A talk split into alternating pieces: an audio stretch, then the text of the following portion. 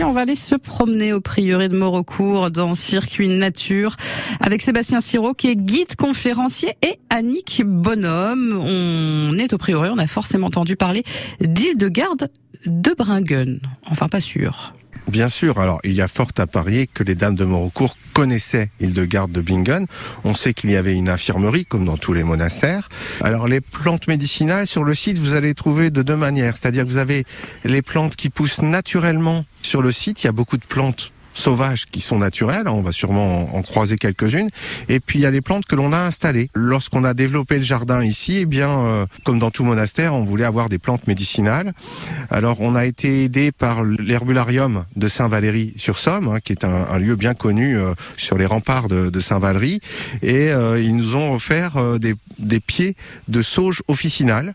Et à partir de ces pieds, j'ai fait des petits, je les ai marcotés, et là tout le long du cloître, vous avez ces, ces sauges officinales qui sont un peu en boule, là, comme ça, c'est la panacée. Hein.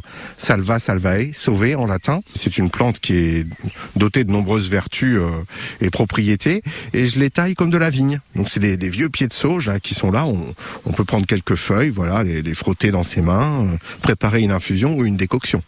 Ah la mélisse. Hildegarde de Bingen euh, classait la mélisse parmi les, les, meilleures plantes médicinales. Alors souvent on la confond avec la citronnelle. Hein. Elle a un petit parfum citronné quand même. Hein. Elle a un parfum citronné. Ah oui, oui, oui. Alors elle... C'est vrai que là j'aurais dit bah, c'est de la citronnelle. Ouais, non, non, c'est la mélisse. Et alors la mélisse est mellifère.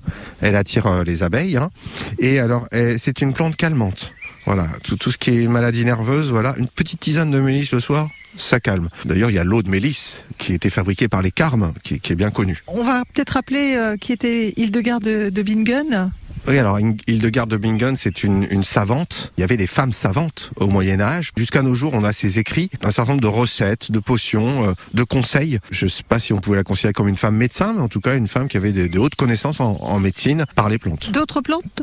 Je crois qu'il y a la pimprenelle. Vous connaissez la pimprenelle? Je connais Nicolas Pimprenelle. Les souvenirs d'enfance, oui. Et il y a la pimprenelle sanguisorbe. Elle est juste là, je vais vous la montrer. Elle a des fleurs roses comme ça. Ouais. Et alors, c'est une plante qui est dotée de certaines vertus. Elle est euh, cicatrisante. Dans les légendes autour de cette plante, on raconte que Xaba, fils d'Attila, après une bataille où il était blessé, euh, a été sauvé par des cataplasmes de pimprenelle. Alors quand on se coupe au jardin, on peut l'utiliser, mais enfin, ça m'est arrivé une fois, j'ai fait un petit cataplasme, mais je me suis présenté à la pharmacie, elle m'a dit bon, faudrait mettre un pansement. Voilà.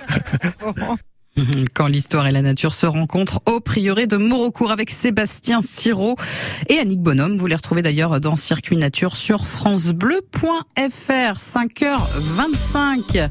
On va écouter euh, Slimane avec la recette et puis tout à l'heure on vous offrira deux places pour aller profiter des concerts des, des concerts des chanteurs d'oiseaux et de l'orchestre de Picardie le vendredi 1er juillet à l'abbaye de Saint-Riquier. C'est dans le cadre de la première édition de la fête du parc à l'abbaye de Saint-Riquier.